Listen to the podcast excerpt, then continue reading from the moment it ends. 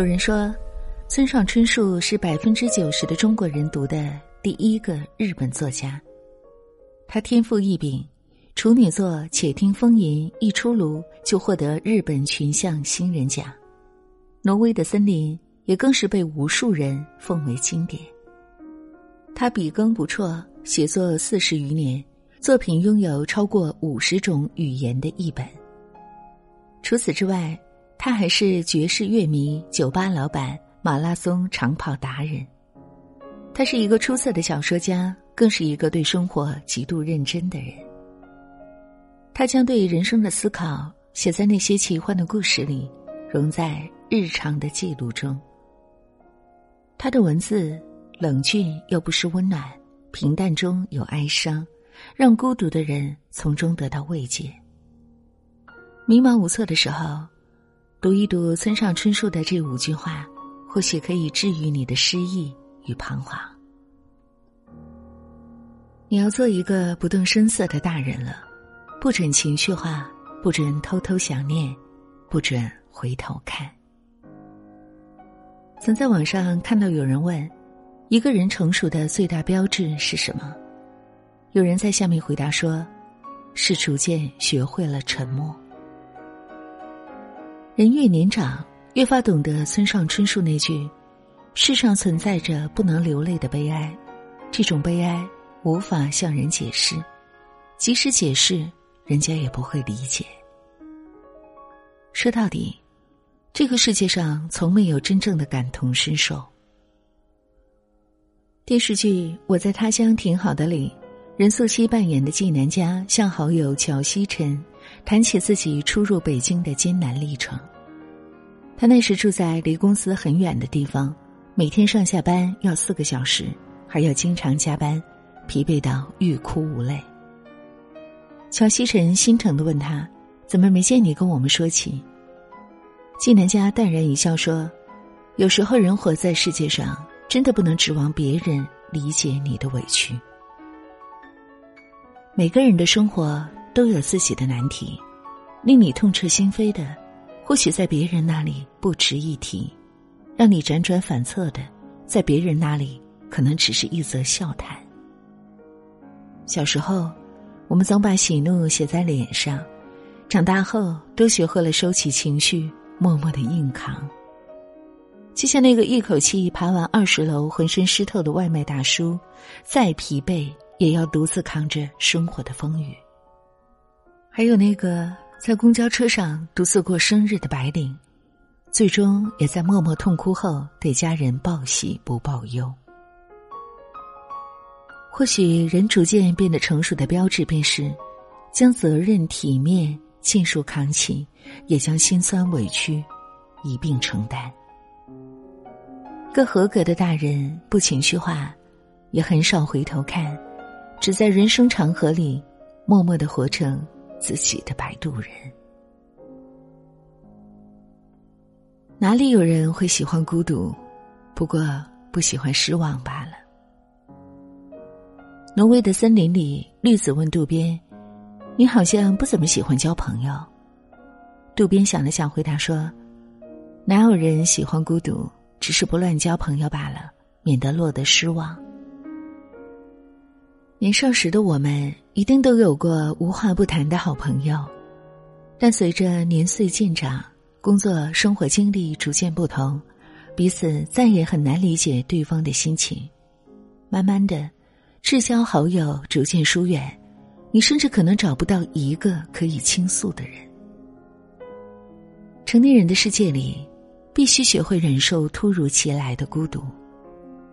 当你在孤寂中将人生况味一一尝遍，当你在独处中丰厚了自己的灵魂，你才会真正的强大起来。特别喜欢这样一句话：“孤独不苦，那是时间与阅历赠予你的珍贵礼物。”你要相信，世界始终都是自己的，与他人毫无关系。学会享受孤独。才能做到爱恨随意，亲疏随缘。不管全世界所有人怎么说，我都认为自己的感受才是正确的。无论别人怎么看，我绝不打乱自己的节奏。村上春树的人生是有一些特立独行的。读小学时，父亲有意培养他对日本古典文学的兴趣，他却偏偏对西方文学情有独钟。初中因为学习不用功，常被老师骂；高中逃学，大学旷课打零工，泡酒吧。看似离经叛道的轨迹背后，其实是他对自我的认知和坚守。于他来说，生活的意义源于内心的感受，而非外界的左右。所以，他爱好爵士，就去开酒吧；喜欢文学，就全身心的开始写小说。一个知道自己要什么的人，是珍贵且强大的，但现实生活却是。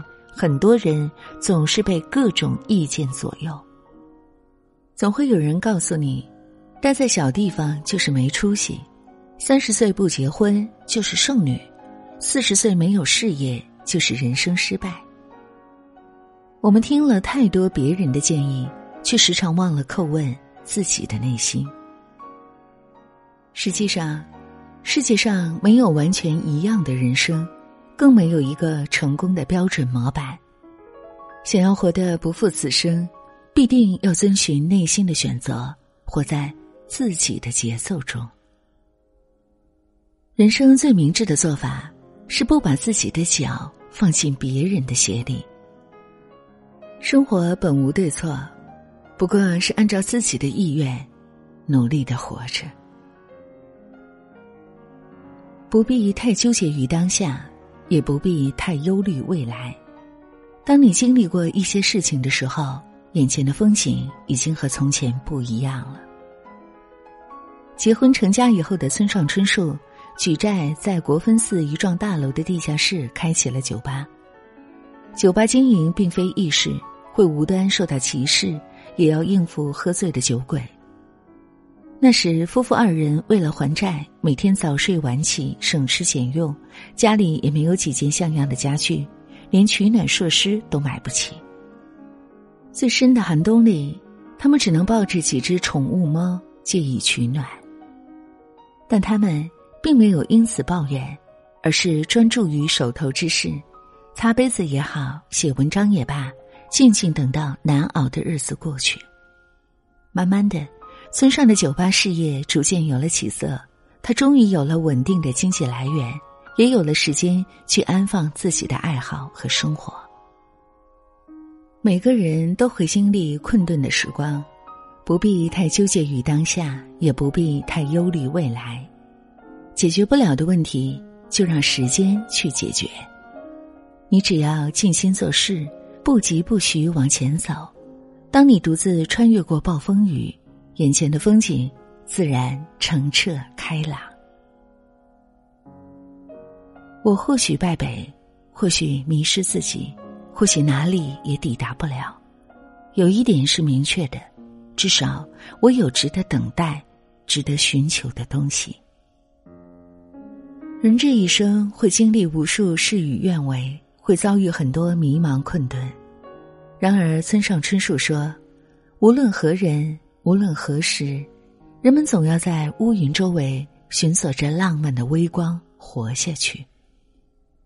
电影《肖申克的救赎》里，安迪蒙冤入狱，大好青春被囚禁于高墙之内，前途尽毁，每日还要承受非人的折磨。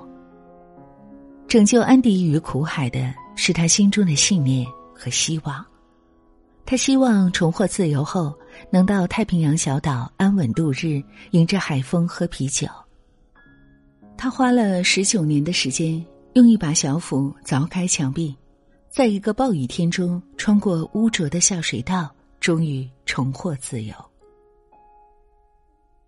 我们每个人都可能遭遇失败，也会遇到突如其来的暴击，但总有一些可以被称之为美好的东西。在支撑着我们不断的向前走去，或许是父母的笑脸，或许是孩子的软语，也许是一个博士梦，也许是海边一缕轻柔的风。只要他们存在，就永远在黑夜里为我们亮着一盏长明的灯。就如村上春树所说：“总之，岁月漫长，然而值得等待。”或许因眼下的境况不尽如人意，但你依旧要默默沉淀，步履不停，穿过漫长的黑暗走廊，一定有光在前方等你。关于村上春树的作品，知乎上有位网友说的很好。村上的小说着力塑造的不是人物，也不是故事情节，而是某种略显沮丧的人生。但正因为恰巧某个阶段的我们也处于人生沮丧的阶段，才因此得以共鸣，得到深深的安慰。年轻时读村上，读的是玩世不恭的畅快恣意；年长后再读。却发现那些或轻快或悲伤的句子里，藏着各种人生况味。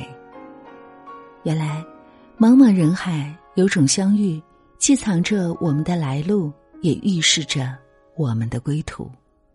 而那些小时候不曾读懂的句子，读懂了，眼眶红了，我们也就长大了。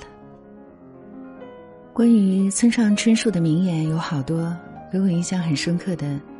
是那一句：“每个人都有属于自己的一片森林，迷失的人迷失了，相逢的人会再相逢。”你喜欢村上的作品吗？